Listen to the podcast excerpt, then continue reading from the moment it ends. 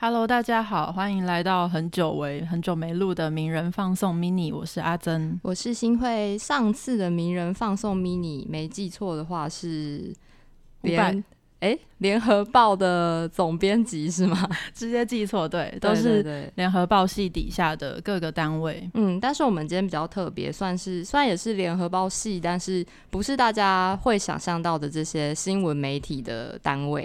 对，今天呢，就是一样重磅邀请到联合文学杂志的副总编辑沈晓峰。那请小峰跟我们的听友们打个招呼。大家好，我是联合文学杂志的副总编辑沈晓峰。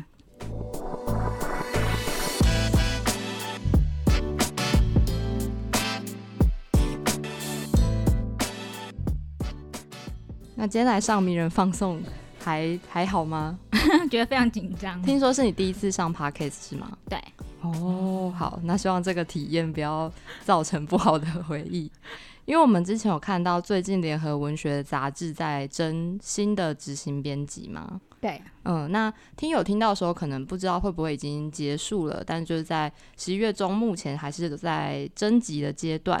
但是我们有听到一件蛮有趣的事情，就是真人条件除了可能有一些相关经验有需要之外，还有一点是说，你们有要求是充满好奇心跟觉悟才能来应征这个职位，是吗？是的，呃，先顺便讲一下，我们现在的职务还是热烈真人中，这样 欢迎大家可以来跟我们丢真人那个你的履历这样子。那其实一开始会，其实这个有觉悟这件事情是我们自己编辑在开玩笑的，因为我们每次在讨论很多企划或者做这主题的时候，说你有觉悟要做这件事情吗？或者你要做这个主题吗？这样。对，那呃，看在真人上面，其实好奇心跟觉悟，我认为都是一做一个杂志编辑，或其实任何工作都非常必要的条件。那有觉悟这件事情，其实本来我个人会觉得比较是针对我吧，因为我当初开始做杂志的时候，就是一个完全不知世事。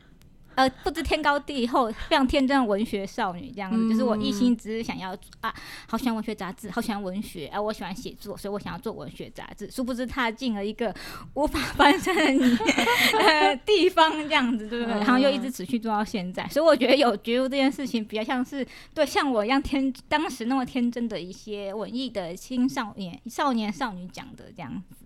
所以这个觉悟有点像是。要先对这份工作有一个认知，应该说，我们常常会，我觉得也许很多做文创产业或者书店，然后或者是做文学相关出版社的呃从业人员，可能会有这样的想法，就是我们一开始可能都会把他这个工作想得非常浪漫，或者他是充满爱、热情、燃烧。的这些事情，那些名人名人堂的朋友们应该都深有体悟，这样子对。但事实上，我们会知道说，在这里面有非常多不得已的事情，或者各式各样的杂事，以及各式各样的人际往来，这样子。那这些，我觉得他可能会需要一颗很 有觉悟的心，跟个很坚强的心灵跟头脑，还有意志力来执行这些事情。这样，那他比较不是一个。非常浪漫的事情，这样如果抱着一个很浪漫的心情来从事这份工作，会非常的辛苦，这样子。因为我看过很多人抱着对文学的爱来这里工作，可最后却被文学给折磨。我觉得这个是一个嗯非常现实的事情啊。但是我觉得大家热爱文学心都是非常的珍贵的，我想好好保护。所以你想要好好保护这份爱文学心，你首先就要必须很坚强。我是这样想的，嗯。所以你刚刚说到，其实这一部分也是因为想到当初刚入这个行的自己。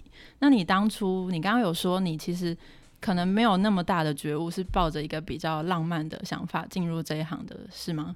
对，就是比较天真小鸳鸯。因为我一开始只是想要写作，然后我想要找个跟文学相关的工作，然后才来联合文学杂志的这样子。对，然后。嗯，没有想到这个觉悟好像不够，不够这样子，没有办法要从身心去投入做这件事情。但做了以后会觉得杂志很有趣啊，它可能跟文学某个程度上没有那么直接相关。嗯，虽然是在做文学杂志，可是其实我们拉了很多各式各样领域的领域的知识跟专业来做这件事情。那其实它是基本上跟文学其实是没有那么完全相关领域，可是它拓展了不一样的视野。因为它毕竟还是一本杂志嘛，就不会那么的纯粹。嗯，就是没有办法像大家想象的那么纯文学。嗯，可是好像也会有人因此就觉得联合文学杂志堕落了这样子的 指控，最近一期 是吗？的那让我先为大家介绍这一期的杂志。我们嗯是《杂联合文学杂志》十月号做了吴青峰的专辑，嗯，嗯专辑这样子。那当初当然是因为吴青峰他因为要出《彻夜一》这个新专辑，对，然后想要来跟我们合作这样子。然后总之各式各样的、呃、会议之后，就产生了这样子做一个专辑的想法，这样子。那这个其实是联合文学之想要做的事情，因为从我们开始改版以来，呃，总编辑王聪威其实想的都是一直如何让文学成为生活一部分这样子。那当然，既然文学是生活一部分，那各式各样领域有趣的知识，或者各式各样的领袖人物，或是各式各样的事物，都可以变成文学一部分。那这个是我们这个东西，可能就跟一开始所谓的元素文学，或是比较纯粹文学，稍微拉的比较远一点点，这样。嗯，因为像我就是前几天刚好看到你们的 IG 嗯有宣传，就是最新一期清风这一期，然后就有看到下面就有读者留言说什么哦什么联合文学越来越怎么样，然后怎么样讲出来？我忘记了，我现在我现在立马看一下，就是有点类似堕落或者是素质越来越差这种嗯非常严格的评论。对，嗯，就其实怎么说呢？就是我们其实还蛮长，就是一路做杂志下来，其实当我们在挑战各种不同跨领域的事物的时候，其实真的还蛮常受到这样子的批评的。那我也只能说，可能联合文学在大家一直以来心目中，因为它是个老牌文学杂志嘛，联合文学一九八四年创刊的，嗯那基本上跟我年纪是一样大的这样子。然后，所以它其实已经有三十几年的那个呃岁月了，所以我觉得它身为一个老牌杂文学杂志，在很多文艺青年的心目中，它本来就是一个比较高尚大的事物这样子。但我们想要做的事情，就是让它变得不要只是一个呃精品。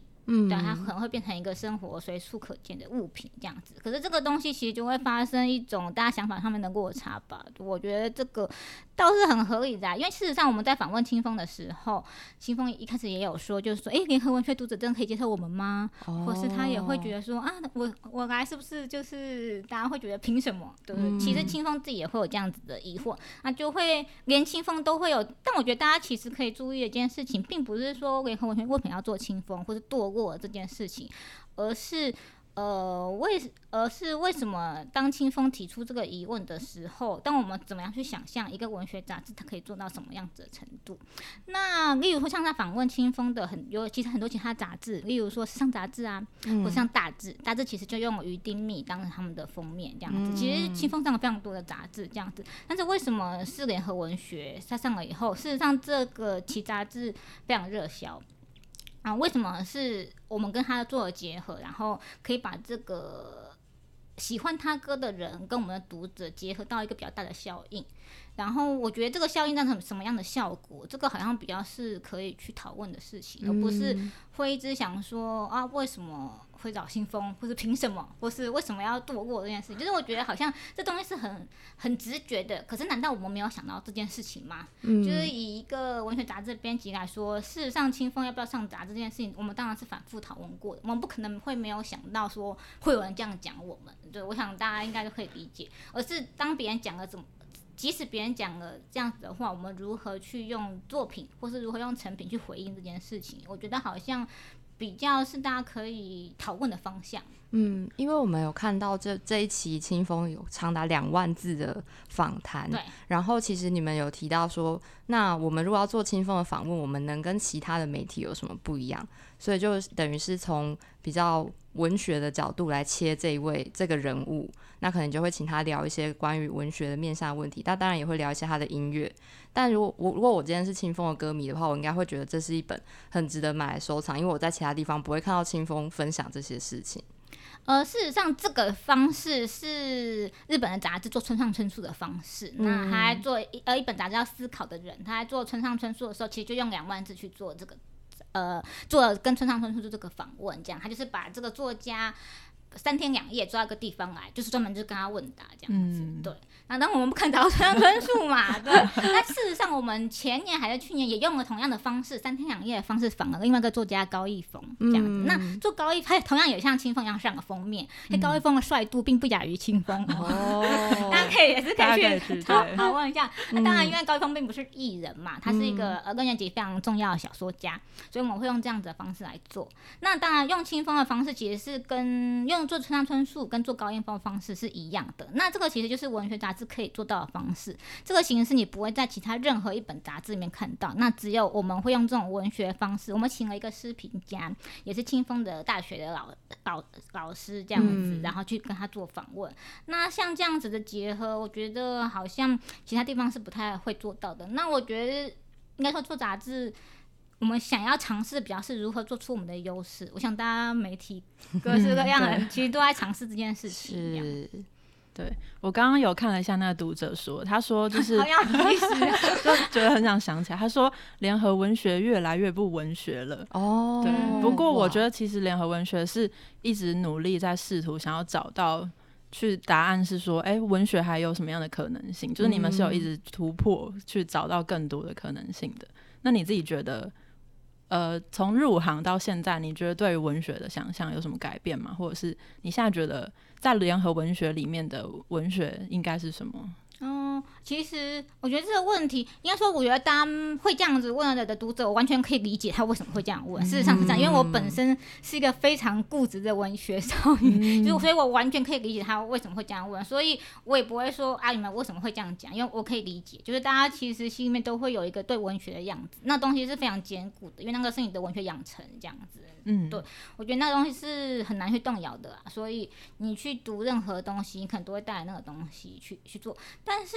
嗯，应该是说，我一开始，事实上，我觉得我比较像哦，我们杂志是有个 team 这样子，我们叫做它是编辑小队。对，那对，那编辑小队对我来说，它比较像是一个我们大家会互相挑战我们彼此的文学品味，或者我们的彼此的兴趣这样子。然后在讨论的过程中，大家可以知道说，文学可能不是我们以前想象中的那个样子。那当大家都在逐渐进步的时候，当脸书已经可以马上偷听你讲话，并推播给你适合的商品的时候，对，你事实上已经活在一个非常可怕的不断前进的网络时代。那我觉得所有事情都必须要往前走，这样，这个就是我们不得不的必然，这样子。对，那所以当我们去讨论文学到底是什么或是什么的时候，我觉得大家心里面都有自己的答案啊。但是它比较像是说，我们还可以挑战说，我们可以做成什么样子。那像刚刚大家讲的说，诶，文学它可能不会是。呃，很不文学或者怎么样，就是我觉得大家心里面文学样子可能都会很不太一样吧。嗯，那你觉得这会是联合文学杂志跟台湾其他的文学杂志不同的地方吗？嗯，我觉得要先讲到不同的地方，比较像是说，我觉得大家在做杂志或者做个商品，我们其实在问的问题都是我们如何，我们应该解决什么样子的问题。题样子，那例如说，我举个随便举个例，因为联合文学想要解决的其中一个问题，可能就是不要让文学变成某些人的精品，它可能是让大家都可以喜欢文学，然后。这件事情是我们想要做的事情。那那那，就例如说，我自己很喜欢《文讯》杂志，它也是台湾文学杂志嘛。可是《文讯》要解决问题，其实就是研究生的问题。其实《文讯》它是一个非常老牌文学杂志，它可能会收集非常多的史料，然后它会对台湾的资深的作家有非常的敬重之心。那我觉得那个东西可能是我们比较没办法做到的。就是我觉得大家都在，大家市场就这么小，它就是一块很小很小很小。贵圈 就是一个，就是文坛就是一个文圈，文圈就是一个很小的一个地方这样子，所以我觉得大家其实都是在做各各做各能做的事情，这样像文讯做到能做到的事情，我们可能是做不到的。那我觉得文讯可以这样做，我都会觉得很了不起，很厉害。例如说像幼师文艺也是一样，他他他你如果读幼师文艺，就会发现幼师文艺他年龄层比较轻一点，这样子，还比较低点，然后他。在意的是给比较年轻的读者去投稿发表他们的作品这样子，然后他们有块发表园地。我相信很多作家，包括我自己在内，都有跟幼上过幼师，都跟幼师投过稿，然后有。呃，在上面被评论，那我觉得那个是一个很好的写作者的养成，这样那个地方可能那一块可能也是我们比较没办法做到的，就是我觉得大家就是各司其职这样子，有人愿意去做这一块，那那就去做这样。嗯，就是大家其实会在这个领域里面找到各自的定位。对，因为大家都要生存下去嘛。对，就一块小饼要怎么？就是大家就是各做各的事情，也不用骂别人。嗯，可是你会不会觉得，像你刚刚说，就是这一块小饼，然后我们还要去切分成这么多更小的饼，嗯，这样子不会很辛苦吗？我刚刚听起来会会有这样的想法。嗯，但是我觉得好有有点像是比较是大家的风格定位不一样吧，因为事实上可能就是没有办法，如果你什么事情都想要做，你就会变得没有风格。其其实我觉得最简单的事情会是这样。嗯嗯，我们名人堂可能要想一想。我觉得名人堂非常有风格。哦，真的吗？是什么风格？厌世还是？就是堂主的风格，一个冲撞的风格，冲撞好是可以发展下去的一个风格，继续努力。好，那其实我们还有看到，比如说这一次封面人物是吴青峰嘛，嗯，然后也知道他前阵子才刚得金曲奖的最佳国语男歌手奖，等于是今年的金曲国语歌王。对，然后还有留意到一件事情是，年初奥斯卡刚公布的时候，那时候联合文学杂志就出了。寄生上流的专题封面，然后就有点惊讶，为什么你们好像都可以抓住这个，嗯，得奖的 流行吗？对，得流行吗？应该说是被这些业界肯定的作品，也刚好是你们相中的封面人物。嗯，那你们会觉得这是一种押宝吗？押宝要是可以押宝太好了，就是谁不想押宝呢？各位，可是你们很会押哎。也是有很长没有压到，没有压到就不会被大家注意这样子。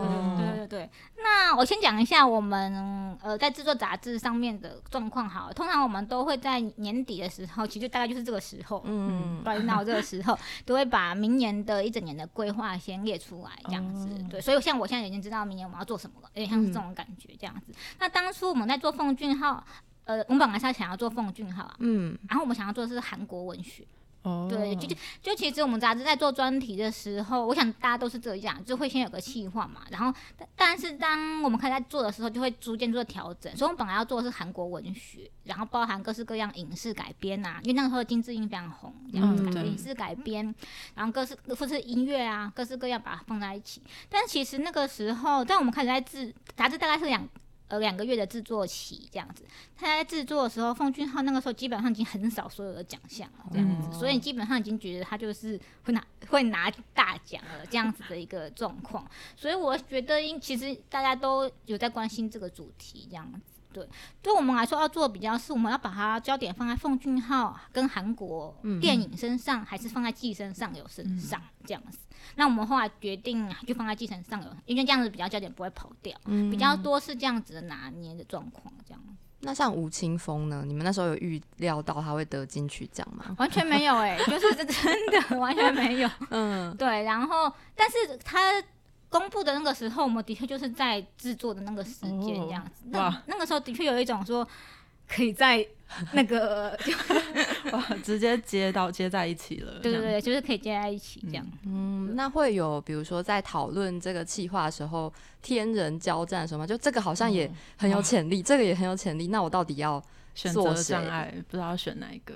其实好像还好，对，好像这种也没有那么多保障的状况，说实在没有那么多这样子的状况，对，比较多是这个东西要用什么方式做，或者是有的时候会有一些觉得好像应该要受欢迎吧，但是，哎，大家都没有让他过去了，对，像像是，像是，嗯，我们有一次做一起，嗯。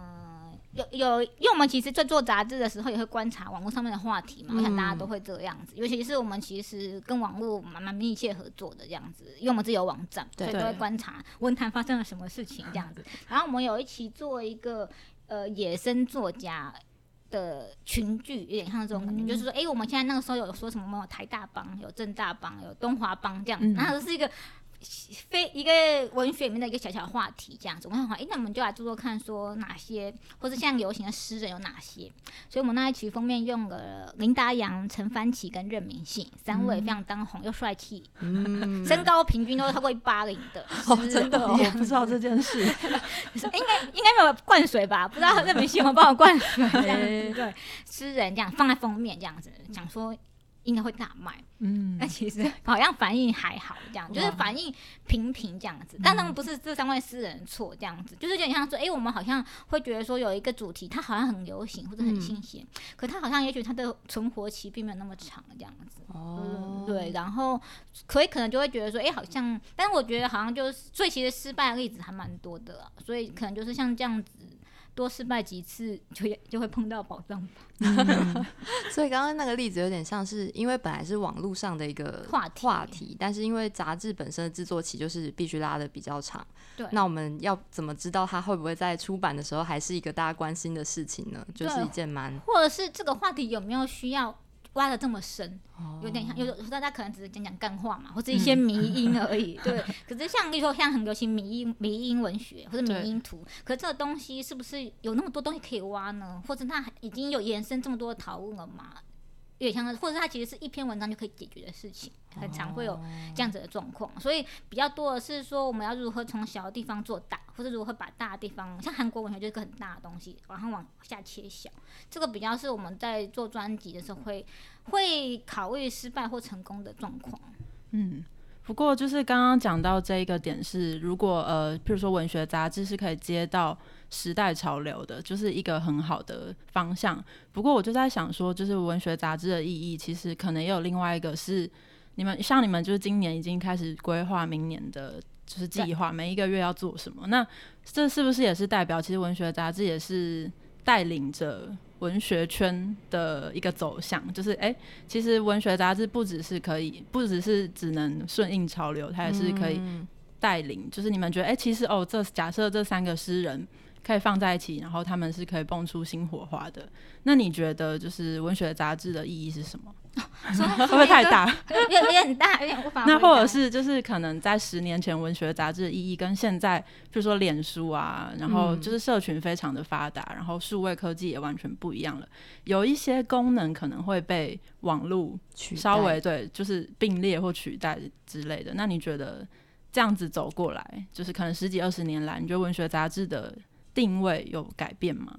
我觉得，因为我因为杂志毕竟还是一个媒体，我会这样觉得。那像现在，我觉得它有有一个时间感的的状况，例如说它如何从一篇报道变成杂，呃，变成一个即时新闻，或者变成一个杂志，然后再变成一本书，然后中间可能还会有季刊或是年刊这样子的各式各样的媒介。我觉得对我来说，文学杂志还是我们如何把现在这一刻最有价值的事物保留起来，然后。以他把他的文学性或者他的趣味性，我就我觉得有趣是很重要的，然后传达给读者，就是这一刻这样子。然后他可以，也许他会作为一个媒介，然后以后过渡到他是变成一个作家或是一本书那样子的方式，我觉得是比较有趣的。嗯，那因为像刚刚有提到，比如说这种数位时代下的改变，因为刚刚你有提到联合文学杂志也是有自己的网站嘛，嗯，那你们会特别区分说，那杂志就是要怎样，所以网站要怎样，不能让网站去取代掉杂志的功能吗？还是说它其实也是有一部分相辅相成的作用？不愧是名人堂会问问题。我觉得很厉害。呃，我当时做网站的时候，网站是去年哎前年大概是成立的。然后那个时候我们其实只有一个目标，就是我们不要在上面全部都放杂志里面内容。嗯，就是我们还是我们基本上希望是有百分之八十的原生内容，然后跟百分之二十，因为我们还是要宣传嘛的杂志里面的内容这样子。对，那基本上就还是希望杂志呃网站它不会是一个附属品吧，所以我们网站它有自己的驻站作家，那一部分是跟杂志完全没有关系的。那它当然的年龄层可能就会比较低，会找比较流行一点的呃作家，或者他甚至不是作家，可是艺术家这样子。然后像我们上一次的专栏就书站作家就是郑中龙这样子，就他可能不是作家，可他可能是一个非常有呃在他领域发光发热的艺术家，有点像是说他是比较不太一样的方式去进行这个呃合作。然后像网站上面，它其实也会有影音嘛，就是我们会有影音，会有各式各样照片，或者一些比较有比较跳的小合作，那可能就比较不适合放在杂志里面，它会有自己的。嗯，灵魂自己的活起来的一个方式，就有一些是适合在网站上呈现的东西。对，那也有一种是像我们现在，例如说像是习作吴青峰，我们就请那个作家何志和在网站上面特别写了一篇太空人的呃分析，那个篇就不会放在杂志里面。它就是特别在网站上面，所以我们在杂志里面扫 Q R code 就可以给到那边去。有的时候会尝试做这样子的合作啊，不然嗯就不会把东西这么直接放在网站上面，而是如何它跟实体杂志做一个搭配的合作。嗯，所以包含网站的营运也是你们的编辑小队在执行吗？我们有个网务中心，对，我们有自己的网络，然后有一个人专门是管这个网站。跟 FB 还有 IG 哦，就社群也包括在里面，就是大家现在都万用嘛，万用社群小编这样子，然后我们就会给他很多乱七八糟的意见，忽视本人的意愿这样。嗯，大家都蛮辛苦，技能满点，对，小编现在都很过劳样子。对，请大家多给这个联合文学的各个社群的上面的内容多一些鼓励。上起来就按赞啊，大家先 按赞一会抢先看这样。对对对对，大家背后的小编都是很辛苦的。那目前就是包括网站的营运啊，然后然后还有整个联合文学，有什么样读者回馈吗？读者对于譬如说网站上有网站才看得到的东西这件事情，有没有什么看法？我觉得可能其实一般读者并并没有办法分的这么细，也是对。但是他们很会有的时候会很常问说，哎，为什么这篇？呃，文章在网站上面看得到，嗯，另外一篇没有这样子。那我们自己挑选的方式，就是杂志里面会先挑选一些我们觉得适合曝光或推的内容，然后放在网站上面。那当然还是有大部分内容是希望他去看实体杂志，嗯，这一方面还是会希望可以稍微区分一下。那问个比较实际的问题，就是呃，从你入入行就进来联合文学杂志到现在，比如说订订阅量。有改变吗？有变少还变多吗？这个 不能不能讲。好，那你们会呃，比如说就观察到现在这样，真的就是数位化、网络化的趋势之下，你会觉得到底呃，以你的身份来说，到底像现在这样实体的文学杂志，它嗯，能够继续存活下去，或是大家会愿意去买它的意义到底是什么啊？意义，或者诱诱使诱使消费者去购买的那个动机，你觉得会是什么？我觉得以杂志、文学杂志来说，我觉得一个有一个很素朴的意义，就是你有喜欢作家会在这本杂志上面，这是这是一个。然后再来就是你会想哦，因为其实我们改版以后的我们美术的编排都不太一样，那这一部分可能就是你如果只是看。网站或是你是看电子呃大贴出来的文章，可能是比较没办法去体会的。就是我们的美术上美术的编排上面也会比较不一样这样子。那我自己也很常看其他的很多其他生活类的，或是有小日子或者秋刀鱼，我自己也很常看纸本杂志。嗯，杂志。那我我自己我自己单方个人的心得就是，我觉得它不会。那么容易的消失，就是我觉得有价值的内容，大家还是会继续去阅。那我很好奇，就是因为联合文学里面会有一个那叫什么别册吗？对，就当初会设计这个别册的用意是什么？因为蛮特别的。它其实本来就是一个，嗯，它其实本来就是一个加值的功能这样子。那那个时候是因为我们想要在，因为那个时候文。学圈就是大家 有个说什么啊，大家都没有文学评论这样子，所以我们想说，哎，怎么会没有呢？那我们来做吧，我就会想要把它做在里面这样子。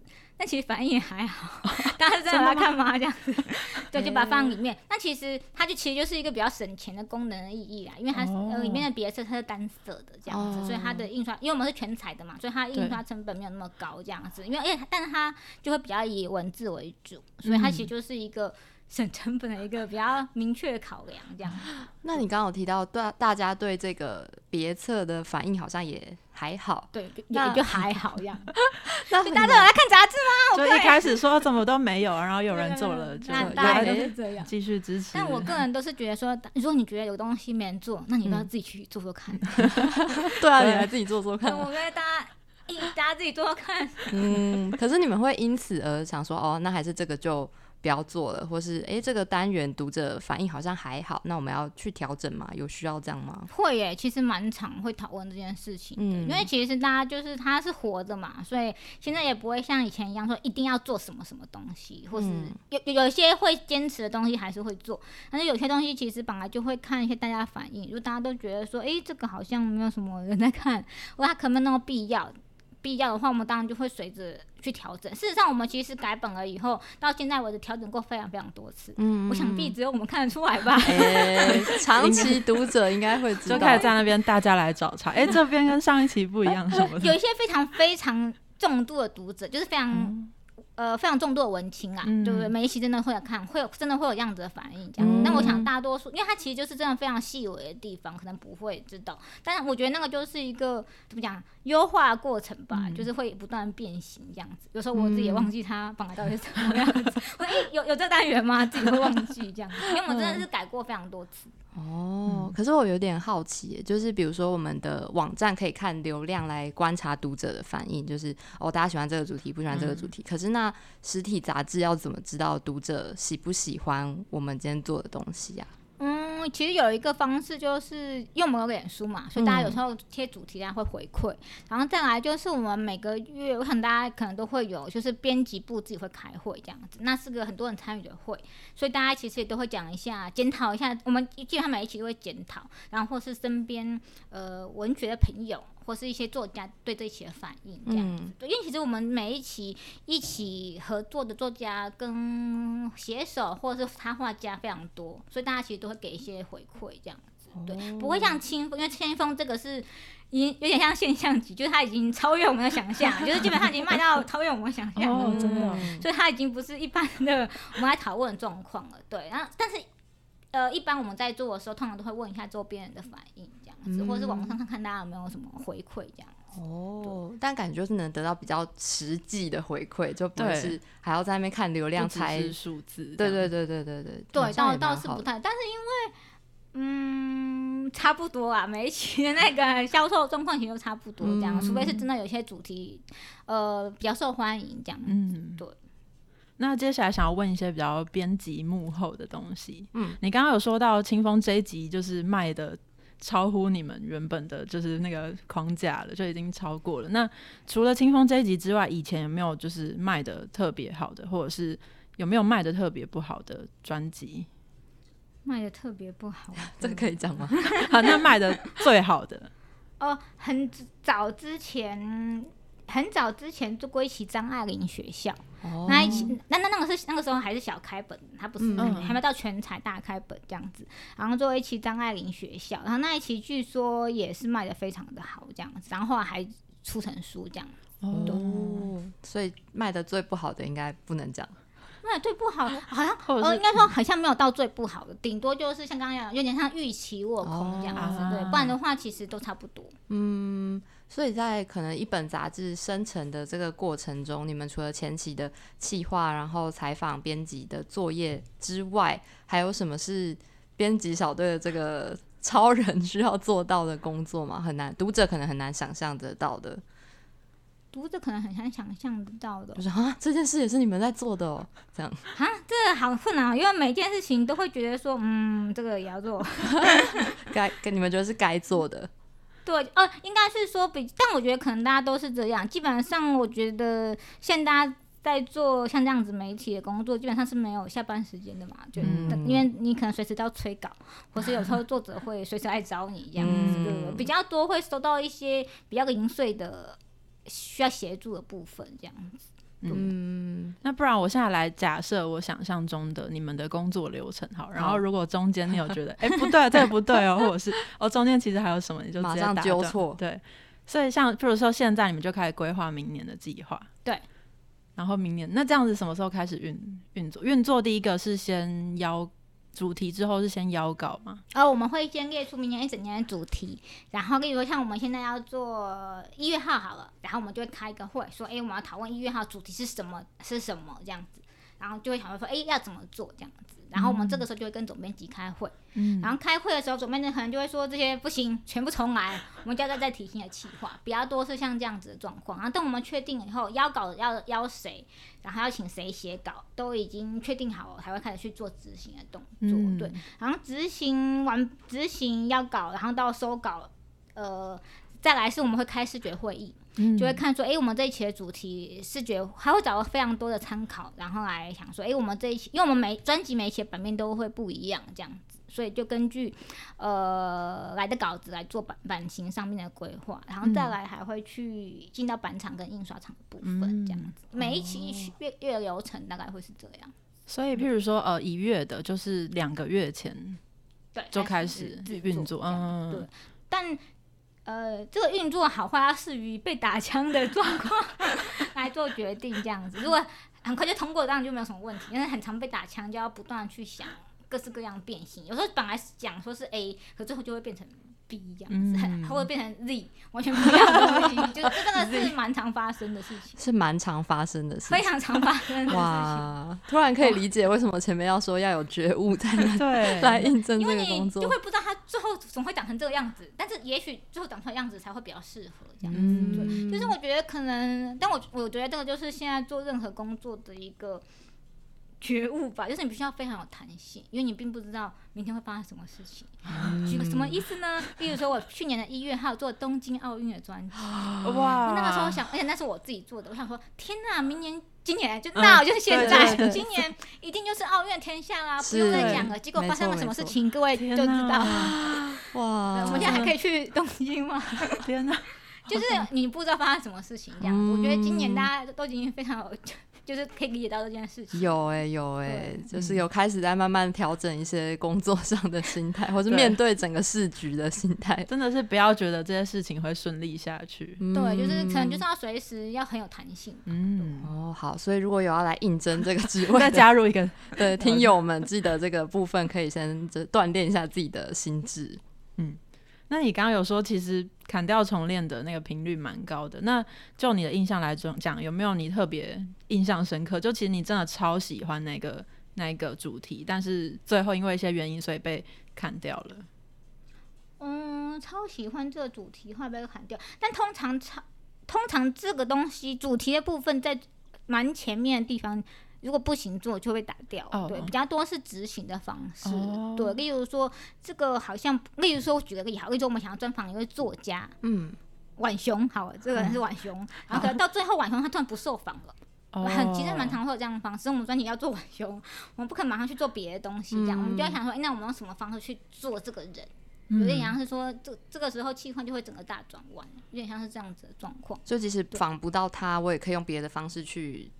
对，但是仿不到他这件事情，可能一开始就要把它放在一个风险规划里面。有时候会像这，有有的时候像会像这个样 B 计划这样。对，就是他可能会仿不到，或这个人可能有点难搞。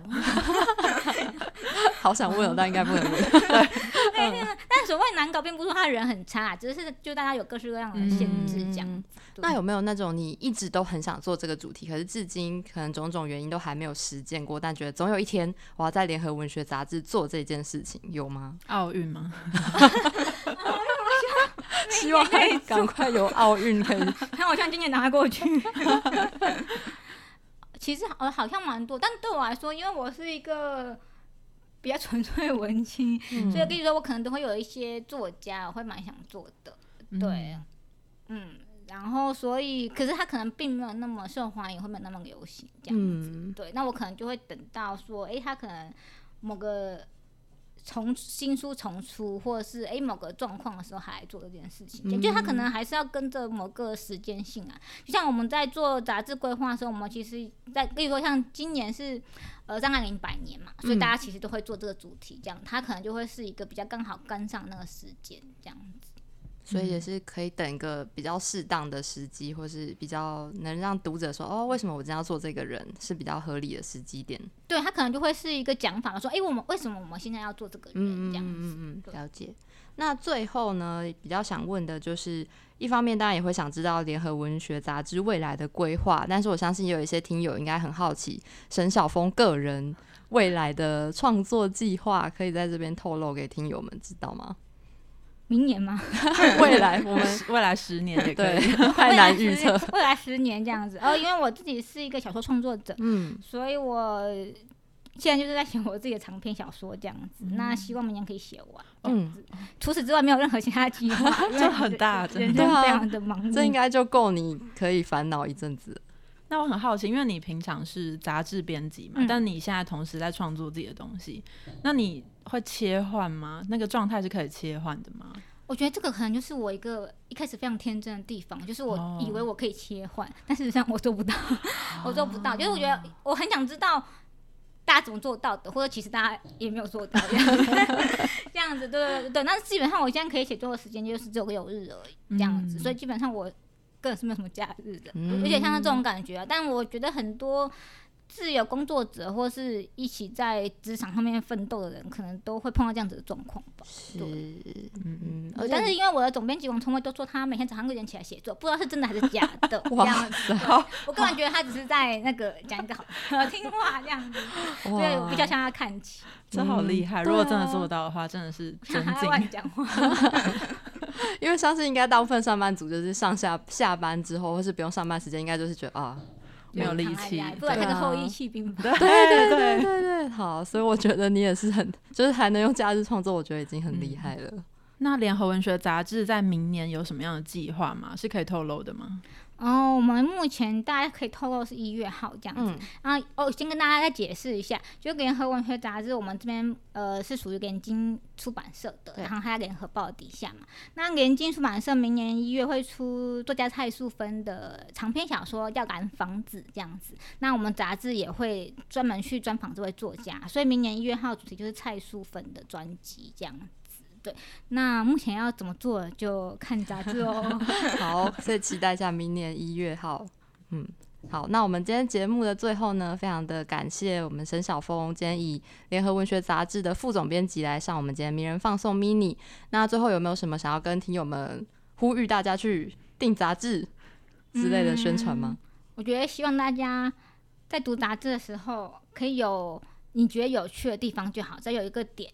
就我觉得就很不错，这样子。好，嗯，好，收到。好，那我们今天就非常感谢沈晓峰。那我是新慧，我是阿珍，我是小峰。好，谢谢大家，拜拜。